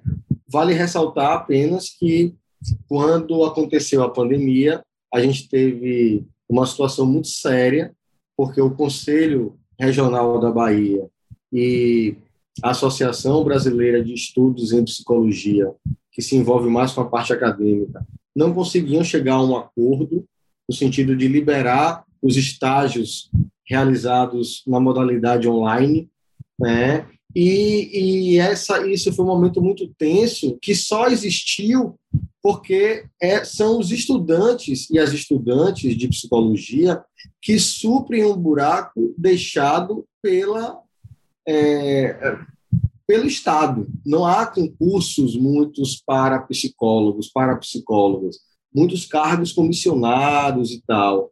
Então, acho que a nossa própria, o nosso próprio paradigma de saúde favorece a essa que essa democratização seja utilizada de modo errado. Né? Primeiro, tem a impotência, segundo, tem a gente é, sem profissionais de saúde em psicologia que atuem na esfera pública de modo a suprir as demandas da população, dependendo de estudante. Nada contra estudante, eu amo os estudantes, na verdade, mas isso é um sintoma do quão a gente leva a sério realmente essas questões psicológicas. Então, acho que tem esses fatores envolvidos aí também muito bom, muito interessante. Inclusive, essa questão de estágio não se vai só a questão de psicologia, acontece também em outras áreas de saúde, enfermagem, falando como enfermeira, tem muitas enfermarias que às vezes ficam na base do estagiário, do estudante, não de um profissional de enfermagem propriamente dito. Isso diz muita coisa do que é que se enxerga do trabalho da gente, né? Mas, quando você falou muito da, da questão do trabalho interdisciplinar, da questão de ter toda um, uma equipe funcionando realmente no atendimento e os planos não ajudam muito, eu lembrei muito da, da questão do programa de saúde da família, puxando um pouquinho sardinha para teoria do SUS, não vamos entrar na prática. Que, teoricamente, você deveria ter esse tipo de atendimento multidisciplinar disponível para todo mundo. No caso, psicólogo, fisioterapeuta, dentista, tudo num lugar só, onde a pessoa tivesse acesso integral à saúde. No caso, eu vou usar uma palavra que o povo de enfermagem gosta muito, que é holístico. É você ver a pessoa de forma holística e tratar ela assim. Mas, assim, falando sobre também a igreja, que chegaram a falar de igreja de procurar tudo antes de procurar psicólogo, e que tem muita gente que realmente tem boa intenção, mas utilizando um termo, vamos dizer, religioso sobre isso, de boas intenções, o inferno está lotado, não é nem cheio, está lotado. Então, nem sempre você fazer algo com boa intenção vai ter um bom resultado. E leva ao sentimento de impotência que todo mundo vai passar por isso na vida. Ninguém aqui é Deus. Ninguém vai passar por isso. Mas a gente tem essa questão desse problema e dessa solução, dessa banalização e normalização das doenças psicológicas, por assim dizer, do, do, dos distúrbios psicológicos. Então, sabemos que atualmente falar de doenças psicológicas tem saído do local de tabu para se tornar um diálogo. Que nem a gente está tendo aqui, né? Tornou-se comum entender que o amigo ou conhecido está sofrendo com uma dessas doenças. Muitas pessoas ainda têm preconceito em relação a isso, quanto a admitir que está passando por esses problemas, mesmo com esse diálogo que se tem, mesmo que feito na boa vontade. Então, como se deu esse processo, entendeu? Social da aceitação da doença psicológica como algo que precisa ser tratado, não da existência dela, mas algo que dá para tratar. E individualmente, quais os estágios durante o processo da saída do tabu de eu não sou louco não, para o autoconhecimento, de entender que aquilo é algo que precisa do auxílio de alguém profissional. Primeiro que eu acho que assim, a pessoa ela nesse pensamento de que é, tratamento psicológico é coisa de doido, né? É, ela vai chegar num nível em que ela não aguenta mais sofrer, né? Ela não aguenta mais a vida que ela tem. E aí ela vai atirar para tudo que é lado e porventura vai chegar até uma psicóloga, até um psicólogo. Esse processo é muito, muito gradual, às vezes, muitas vezes não acontece, por isso que nós não podemos, até por uma questão legal mesmo, é, dizer se vai, se vai se curar ou se não vai se curar. A gente não pode prometer um, um êxito no tratamento, né? A gente não pode prometer quanto tempo isso vai durar. É, é, haja vista que no nosso próprio código de ética diz que você não pode fazer esse tipo de propaganda, vamos dizer assim. A pessoa pode dizer, olha, eu curo em cinco sessões, né? enquanto alguém vai curar em dez e aí isso vai ter um, um viés muito mais mercadológico do que propriamente científico. Então, eu acho que tem, é, tem essa parte, a gente não pode prometer. A gente pode dizer que a gente vai estar preparado, né, mas que, que vai dar certo é impossível. E isso já é uma própria preparação para a vida, para a própria vida, né, de que tem coisas que a gente não vai conseguir realmente fazer. Aquela questão da impotência que eu trouxe. É, mas aquilo que, né, assim, a parte que a gente consegue fazer o tratamento, é, eu vou falar, aí cada um vai ter, de alguma forma, uma especificidade, porque na psicologia a gente tem várias linhas, né? Eu vou falar basicamente pela psicanálise, assim, o percurso, né? A pessoa chega se queixando, geralmente um sintoma que ela traga, né? Como a gente já falou aqui de mania, etc., é, ela vai enxergar como uma coisa que não pertence a ela, que ela quer se livrar. Ela vai chegar dizendo que a culpa é dos outros, do trabalho, do marido, da esposa, são os filhos que não deixam, né? É, porque eu fico, né? essa tristeza não é minha, né? Essa ansiedade não quer me dizer nada, eu quero que ela vá embora. Então, primeiro vem uma fase de colocar no outro e de negar que aquela doença fale sobre você. Isso é uma coisa importante na psicologia, falar sobre. É, Então ela chega se queixando e ela não sabe muito bem por que ela se queixa. Aí se constrói durante o processo é, psicoterápico, no caso analítico, é, o que é o motivo que ela se queixa. Então é como se ela esperasse alguma coisa de alguém, alguém importante para ela, que essa pessoa não cumpre, ela se frustra e, e aí a gente fica com o resultado da queixa no consultório. Aí a pessoa vai entender assim que ela se queixa porque ela pede amor, ela se queixa porque ela pede que a pessoa é, diga a ela como é que ela deve viver. Aí ela começa gradualmente a enxergar que é, aquilo que ela se queixava, ela começa a se perguntar o que ela tem a ver com isso. Né? Que é basicamente, nós sabemos que Freud vai se utilizar do, do mito de Édipo, né? da, da peça Édipo Rei. Eu estou só falando dessa peça por um simples motivo, que é quando Édipo se encontra com a Esfinge, né? e a Esfinge traz um problema, um enigma, e Édipo resolve. Essa situação ela é análoga ao que acontece com a pessoa que está em processo psicoterápico. Ela não olha mais para o seu sintoma como algo que não quer dizer nada a ela, mas ela olha para o sintoma como se fosse uma esfinge, como alguma coisa ela pode tirar daquilo ali. Né? Então, é nesse momento que é possível se tratar, pelo menos em psicanálise. Né? Então, ela reconhece que tem alguma coisa ali e ela vai entender por que ela se comporta daquela maneira. Ela vai entender quais são os motivos que estão por trás de uma depressão.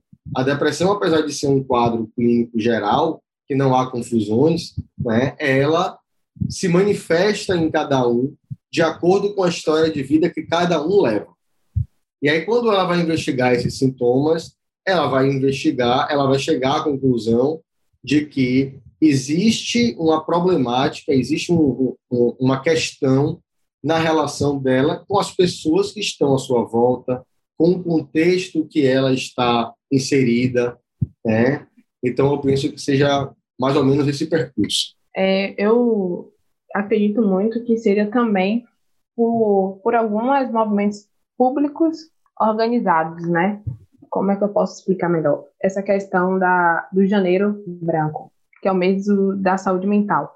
Também da, das campanhas de Janeiro Branco e do Setembro Amarelo, que é combate ao suicídio. A criação também do Centro de Valorização à Vida, que é o CVV, que eles fazem apoio voluntário, né, um apoio emocional e prevenção ao suicídio de forma voluntária 24 horas. Então, pessoas que tenham pensamentos suicidas, né, têm esse desejo de suicídio e que estão em uma situação muito difícil, que muitas das vezes não, não buscam a terapia, elas podem entrar em contato com o CVV, que eles estão disponíveis 24 horas.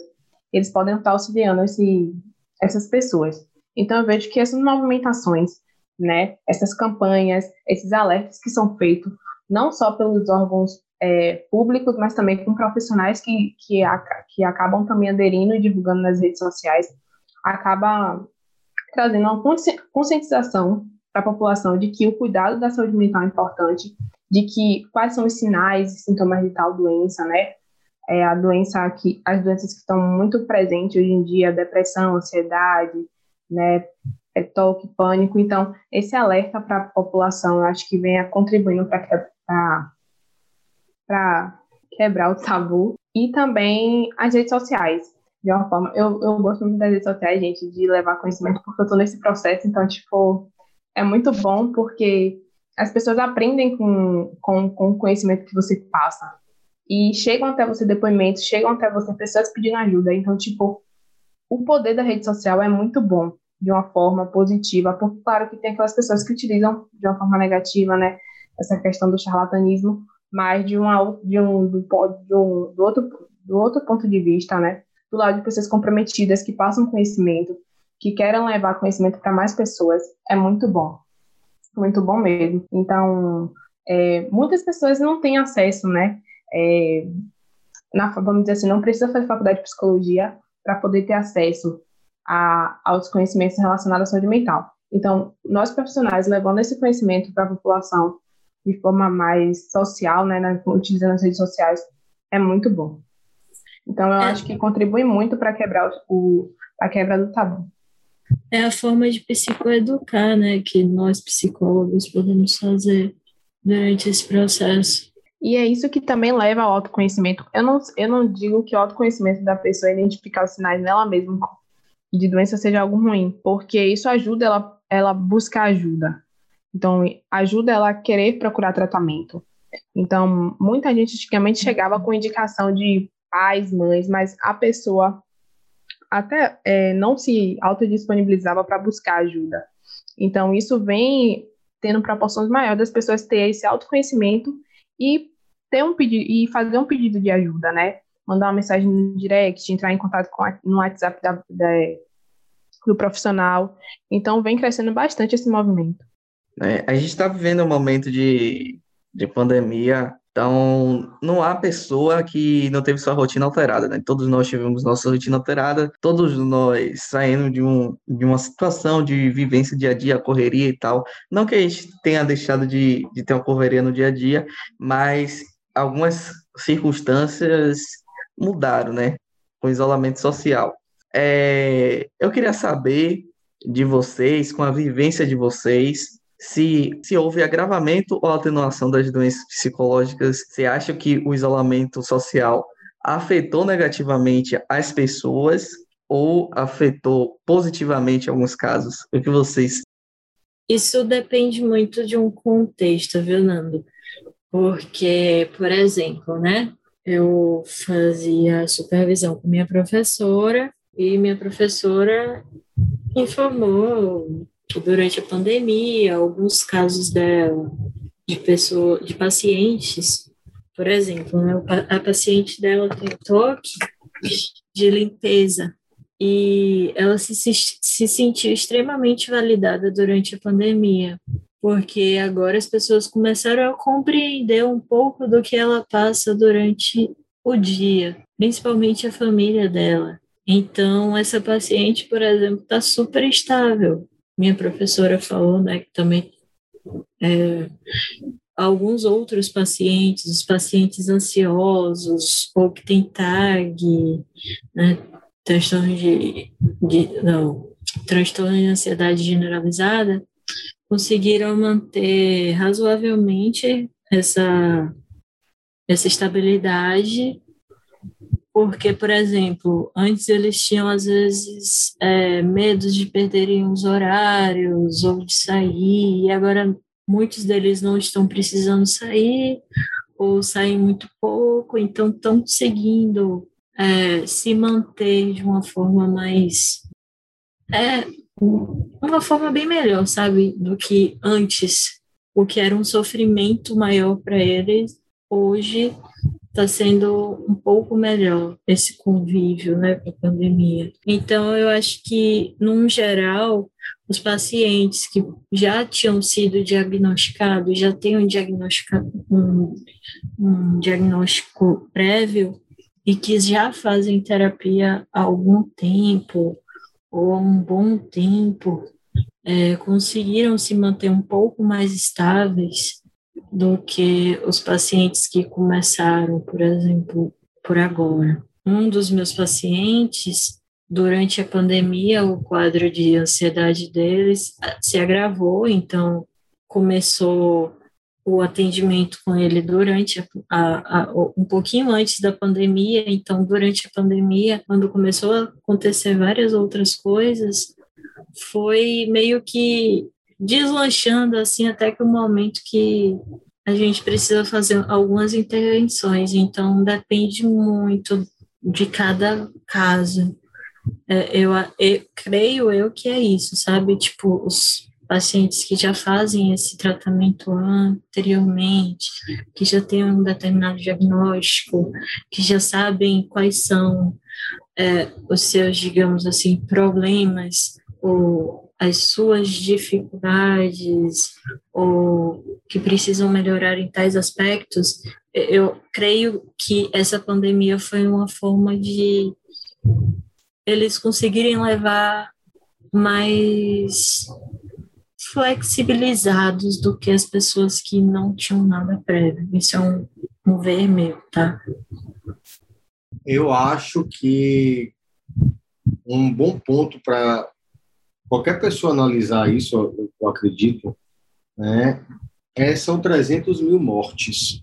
Assim, é, a, a pessoa que é ansiosa, ela pensa muito sobre o futuro, o que ela vai fazer no futuro, o que vai acontecer, planejamento, é a pessoa do planejamento, inclusive, para que nada saia é, do que está previsto em sua rotina. A rotina meio que nos protege de acontecimentos, é, como é que eu posso dizer, inusitados, inesperados. E o que temos diante é a morte. É assim, a gente, ah, mas tem que ser positivo, não sei o quê. Tudo isso é muito massa, obviamente. Mas é, uma, é um, um mar de incertezas e de invasões o trabalho, quem, quem pode trabalhar em, em home office, invade a sua casa. Né? Você que antes tinha um, é, como é que eu posso dizer, uma folga, né? que você podia sair para você determinar, inclusive, a diferença de espaço. Ali eu estou trabalhando, aqui eu estou em lazer. Conviver com a família é muito bom, mas ver sempre, todo dia, acaba fazendo com que a gente perca a fronteira e toda hora, sem intervalos, a fronteira de quem somos nós e de quem são eles.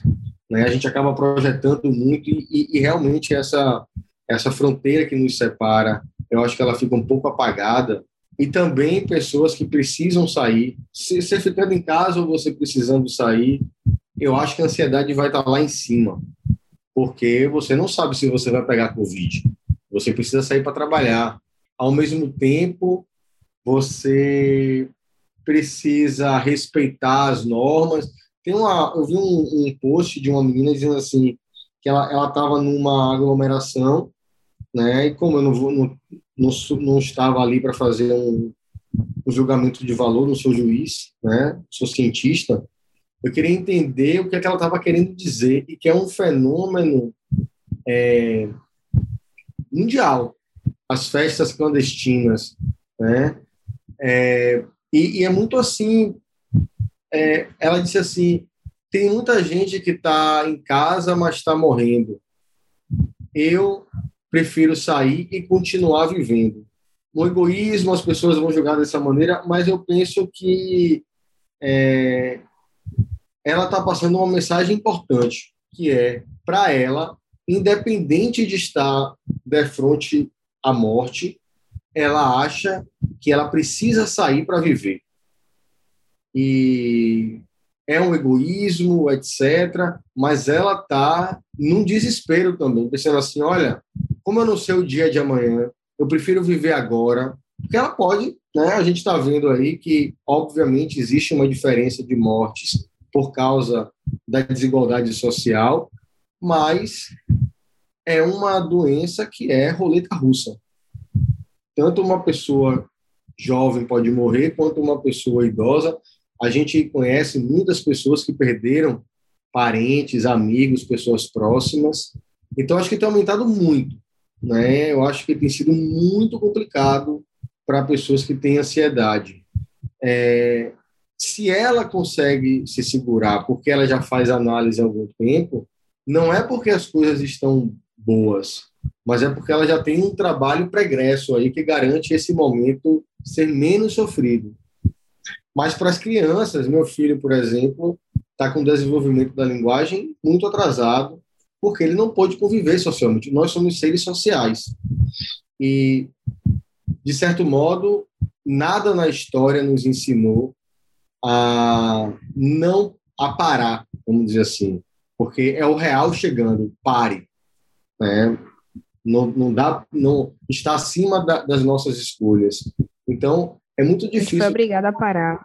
É, é muito difícil você ter uma resposta adequada para esse acontecimento se a gente não teve um treinamento prévio, vamos dizer assim.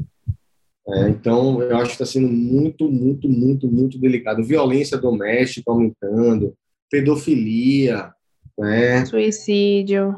Suicídio. É, então, eu acho que a, é, nós saímos de, uma, de um momento em que a gente é, só pensava na gente, né?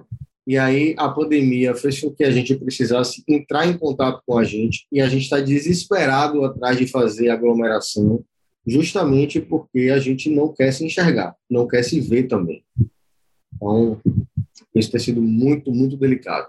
Eu acho que tem esse lado, o bônus e o ônus. O bônus da gente poder se autoconhecer, passar mais tempo com a família, é, da gente desenvolver é, outros projetos em nossa vida. Mas tem um ônus também, que é essa questão da gente ficar isolado, né, das outras pessoas, a gente querer sair. Então, esse vírus está nos amedrontando, né?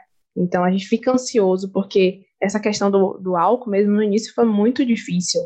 Então eu pensei que eu tava assim, sabe, perdida, porque eu, eu não sei se eu tava com sintoma de ansiedade ou só era essa questão do medo. E aí eu passava álcool em tudo, dentro do saco, em todas as compras. Então eu, a gente não tinha esse hábito, a gente não usava máscara, a gente não usava álcool em gel com tanta frequência. Então a gente, a gente teve que aprender a lidar com isso. E na pandemia, então a gente não teve, como o Bruno falou, a gente não teve esse ensinamento antes. Então a gente teve que desenvolver ele vivendo é, a pandemia. Então, é, aí vem a intensificação da questão da, da, do toque, da ansiedade, da depressão, de outras, de outras doenças também. Sim, isso é verdade de várias formas. Vocês falando, na verdade, eu fiquei com três pontos na cabeça, eu só vou falar de dois. Que ele falou, Bruno falou do filho, né, que não vai para a escola, e eu estava um dia desses pensando justamente as consequências da falta da, da sociabilização da criança na escola, porque é o primeiro ambiente onde você tem uma mínima autonomia, onde você cria você como independente da sua família e do seu núcleo familiar, sem a proteção do seu pai e da sua mãe, entendeu? Onde você é, é a primeira forma de independência, seria a escola em alguns grupos seria a igreja, quando você começa a levar o menino para catequese. O quanto isso vai impactar, porque a gente já tem o quê? Um ano de sem escola, e não só as crianças menores, as maiores também, que não estão indo para o ensino médio, daí por diante, fazendo essa parte do desenvolvimento social. E a questão da rotina, não só da nova rotina, mas da quebra da rotina. A rotina é segurança. Quando você tem sua rotina, que todo dia você faz a mesma coisa, você cria uma falsa sensação de segurança. Falsa porque a rotina é uma ilusão, por assim dizer. Qualquer dia pode acontecer alguma coisa que vai quebrar sua rotina, vide pandemia. Mas você tem sua rotina, você acorda de manhã, você toma seu café, você faz isso, você faz aquilo, e na repetição, no vício da rotina e da repetição, você cria um ciclo que te dá segurança. Chega uma pandemia e isso quebra completamente você. Você tira a sua base de vida e isso quebra com a cabeça de qualquer pessoa. E você fica querendo saber quem é você e como é que você procede a partir dali. Você tem que criar uma nova rotina. Ou como se fala muito hoje, mas sei lá, não sei se é cabível, um novo normal. Como seria as suas novas, sua nova forma de se praticar individualmente social, suas novas formas de sociabilização. A questão de você não ter mais tanto contato físico, mas você vai deixar de ter contato com as pessoas, você vai deixar de ter interação com as pessoas? Não, você cria novas formas de interação. Eu li um livro que de Leandro Carnal um tempo atrás, que foi o Dilema do Porco Espinho, ele pega o, o nome do livro de um dilema, eu acho que é de Arthur Schopenhauer, eu não sei como é que fala o nome, que as pessoas são como se fossem por, porcos espinhos no inverno. A gente precisa do calor um do outro, então a gente precisa dessa aproximação, mas ao mesmo tempo, se a gente se aproximar demais, a gente acaba se machucando. Então tem que ter uma certa distância ideal, onde você está próximo o suficiente para se aquecer, mas longe o suficiente para não se machucar. E, querendo ou não, a, o isolamento fez a gente se distanciar das pessoas. E, querendo, o que acabou se tornando nossa fonte de fuga, por assim dizer, por onde essas interações acabaram acontecendo, é as redes sociais. É o WhatsApp, é o Instagram, é o Teams, eu já cansei de usar o, o Microsoft Teams, o Zoom, sei lá, tem outro, Telegram, e daí por diante. Então, assim, o que eu queria perguntar para vocês, não só do ponto de vista pessoal, mas também com a efetivação das medidas do isolamento social, é, as coisas acabaram ficando online, querendo ou não. Então, vocês, como psicólogos, como é esse trabalho que vocês fazem de forma remota? Vocês, como é ou como foi trabalhar utilizando as redes sociais para isso? Trabalhar de forma remotamente, Bia, é uma espécie de praticidade e dificuldade ao mesmo tempo, porque em praticidades, né, não precisamos às vezes nos deslocar, é, precisa, nós precisamos muito ter esse comportamento organizacional, né, mais adaptativo, desenvolvimento de novas competências, é, por exemplo, aprender novos modelos de fala, o suporte durante uma conversa aqui, como o Zoom, é, a flexibilidade dos horários. Eu acho que em praticidades em si são esses assim pontos que mais me chamam a atenção. Agora, nas dificuldades, podemos dizer inúmeros, principalmente a internet. Precisamos ter um, um funcionamento da internet. Eu acho que se não, se não tivesse internet, poderíamos estar sofrendo algo ainda maior. Porque ao mesmo tempo que ela é muito boa, às vezes é muito ruim. Mas vamos que vamos aqui, né? Eu fiz a listinha. Aí vem a infraestrutura precária do nosso ambiente, né, doméstico, que muitas vezes não estão bem preparados, às vezes um, uma mãe fica na sala, no trabalho, às vezes o outro fica em quarto, o outro fica em outro, e dependendo do horário de funcionamento, o horário das reuniões, às vezes do, da altura da fala, né? Um consegue ouvir a conversa do outro, do trabalho. Então, não há muita privacidade, há muitas distrações. Então, é muito esse processo, né? Às vezes por exemplo, não sei se já aconteceu com o Bruno, mas o filho entra em uma reunião, ou alguém tenta entrar, é, o cachorro late, então são novos processos que vão acontecendo e a gente precisa ir conversando até com os nossos pacientes quando vai atender. Por exemplo, eu já mesmo falo para os meus: se meu cachorro latir, vocês já sabem. É muito difícil, mas acontece. São coisas que vão acontecendo mesmo. E é, ao mesmo tempo que é uma dificuldade, é bem assim característico, né? Porque tem coisas que vão acontecer que a gente não espera por mais que a gente tente, às vezes, controlar com o paciente, ó, oh, a gente precisa de um ambiente é, um pouco mais calmo, que haja você só. É, tem pacientes que vão para o carro, ser atendido no carro, porque lá é, eles têm receio, né, de alguém da família ouvir, então eles vão para o carro ou para a garagem, onde normalmente não tem ninguém. Então, é bem adaptativo. Eu acho que para mim foi essa literalmente assim a palavra de atender remotamente, trabalhar é, é uma forma de flexibilização às vezes, porque é bem característico assim. Concordo com o que a Ana falou. Eu tava me lembrando aqui de uma situação que eu tava aqui na sala, né, fazendo uma live, e minha mãe tinha colocado uma panela de pressão. O som da panela de pressão saiu na live e ela ficou. Até hoje eu tenho essa. Gente, acho que foi das primeiras lives que eu tentei testar e não deu certo. Mas não assim, tá salvada, tá lá. E aí, é, ficou as horas da panela de pressão chiando, parecendo que tava sabe, alguma coisa de uma bomba assim, foi muito engraçado, né? Na, depois que a gente vê, mas tem essas questões desses incômodos de é, de estar tá com uma família perto por conta dessa questão de que algumas alguns trabalhos que podem estar tá fazendo, né, tipo lavar prato ou cozinhar, sai o som. Então, isolamento acústico só que não ia dar. E aí tem essas questões. E é isso que a Ana falou concordo com ela. Vejo que os pontos dela também foram igual os meus.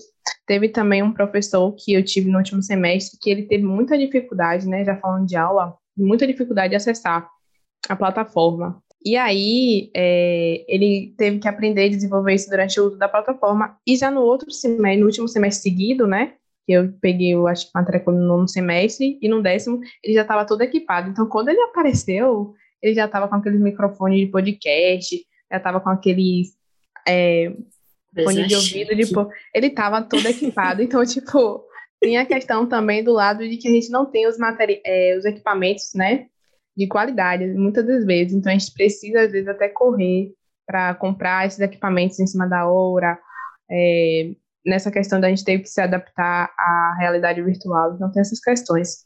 Ô, gente, agora tem uma coisa que me incomoda um pouco, né, durante esse processo de atender online. É, porque eu gosto muito de ver a movimentação corpórea das pessoas, né, balanço de braço, pernas e tudo mais. Então, eu acho que esse é um ponto que, querendo ou não, é, é um pouco mais difícil porque muitos dos meus pacientes, eles colocam a câmera dos ombros para cima, então não sei se, por exemplo, eles mexem o pezinho e não sei o quê. Então, é algo que também pode ser algo besteira, assim, mas que faz muito... É, me faz muito pensar, né? Porque faz parte também do processo. Às vezes a gente vê coisas que podem parecer besteiras, mas que às vezes um balanço de pé pode ser algo que esteja incomodando durante a fala e tudo mais. Então, é algo que eu também sinto falta. Agora, uma coisa que deu super certo para mim, eu fiz uma plaquinha no meu quarto, então sempre que eu estou em atendimento, eu fecho tudo, né? Fica tudo fechado, como aqui no, na minha janela, na minha porta, veda, né? a zoada, então é muito difícil passar alguma zoada. Então eu já coloco a plaquinha na porta, estou atendendo. Volte mais tarde. Aí, sempre que tem essa plaquinha, o pessoal já sabe, está atendendo, então não pode entrar. É, foi isso Boa que deu certo. e essa questão que você falou dos movimentos corporais é muito importante porque 80% da nossa comunicação é através da nossa linguagem corporal. então, essa questão de ver como a pessoa está se movimentando é de super, é de super importante até para a gente, né? Ter, saber como é que a pessoa está lidando com essa situação, na questão de pessoas que têm problemas psicológicos, e a gente também pode extrair isso da linguagem corporal, né? Dos, dos movimentos corporais. Importante isso que você falou. A gente já está chegando aqui no finalzinho do nosso bate-papo. Agora chegou o momento da dica cultural. Vou pedir para vocês indicarem um filme, série, música, tudo que vocês acharem assim que não, não tem a ver com o tema, são coisas que vocês gostam e que vocês gostariam de apresentar para os nossos ouvintes. Eu gostaria de, de pedir primeiro a, a indicação a Bruno. E aí, Bruno, o que você poderia indicar para gente? Rapaz, é, eu vi uma coisa não psicológica, assim, só para curtir mesmo, né? Assim, eu gosto muito de um filme antigo chamado Forrest Gump, é, que traz muito a, o poder da história, é, que liga diretamente com a gente, já que a nossa principal instrumento é a escuta, escuta psicológica. É, a escuta é ativa e cria a história do sujeito, o sujeito só pode fazer história se tiver alguém que esteja escutando, pelo menos, né? Ou lendo o que ela escrever, mas é uma escuta. É, mas eu estou vendo aqui em casa uma série muito legal, assim, né? Nada muito cabeção, mas uma série chamada This Is Us, né? Que é uma série muito interessante, assim, para dar uma desopilada, sem ser boba, sem ser é, sem ser boba no sentido pejorativo, mas é, é uma coisa que é como se fosse assim um processo de você não pensar tanto assim também, sabe? Curtir um pouco, né? E, e passar mais pela via das emoções. Então, eu aconselharia essa série. Em termos de. É, eu acho que Joker também, né? O Coringa é um filme muito interessante. Parasita. Tem um filme muito legal que eu gosto, que se chama A Esposa, e acho que seria isso. A esposa não assisti, mas vou anotar aqui para assistir. É muito bom, vale muito a pena. Fala muito sobre a sociedade patriarcal. O cara vai ganhar um prêmio Nobel, né? Só que é a esposa que escreve os livros dele. Olha é, só. É ela que sustenta esse lugar dele no público e tal. Então, bem interessante. Agora eu vou pedir para Ana Clara. Diga aí o que você traz pra gente hoje? Ai, gente, eu tava aqui pensando, vocês me pegaram de surpresa, porque eu gosto tanto de série, de filme. A ideia é exatamente essa. O que você indicaria assim, numa conversa assim, bate-papo? O que é que você indicaria para outra pessoa? Tá. É, talvez nessa pegada, né, de que a gente tá, do que é, pode ser normal, do que não pode ser, eu indicaria uma série chamada Tudo Bem Não Ser Normal. E deixa eu ver um filme. Ai, eu adoro. Não sei, não sei qual indicar, gente. tá, tá, eu vou indicar então um musical que eu gosto demais, que é O Fantasma da Ópera. Tem outro filme também que eu. Ai, gente, eu vou, eu vou me emocionar aqui, mas, tipo, tem outro filme também muito bom que até Fernando já falou que já assistiu, que é Interestelar. Gente, esse hum. filme é incrível. Me perdoe, mas é incrível demais. Vocês vão adorar.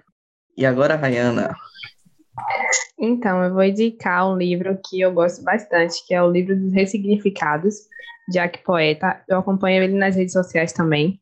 E eu gosto muito da forma como ele traz, ele traz novos significados através da experiência que ele teve de vida e como ele vê o mundo das palavras. Então, ele utiliza palavras ano novo, é, amizade, é, vários amor. Então, ele, ele pega várias palavras e ele traz esse significado, né? Então ele juntou essas palavras, esse, esses posts que ele faz, né, no, no Instagram, e ele desenvolveu outros e fez esse livro. Então é um livro que eu acho maravilhoso. E, e, é, e eu acho que vai contribuir muito, né, nesse momento que a gente está vivendo, de ressignificar muitas das coisas, muitas das nossas experiências. E um filme que eu indico é Pantera Negra. Eu amo de paixão, tô esperando muito pelo 2. Pelo dois e La La Land, que é um musical que eu assisti há tempos atrás e que eu sou apaixonada. Ótimas indicações, gostei bastante. Gostei bastante das indicações de todos vocês.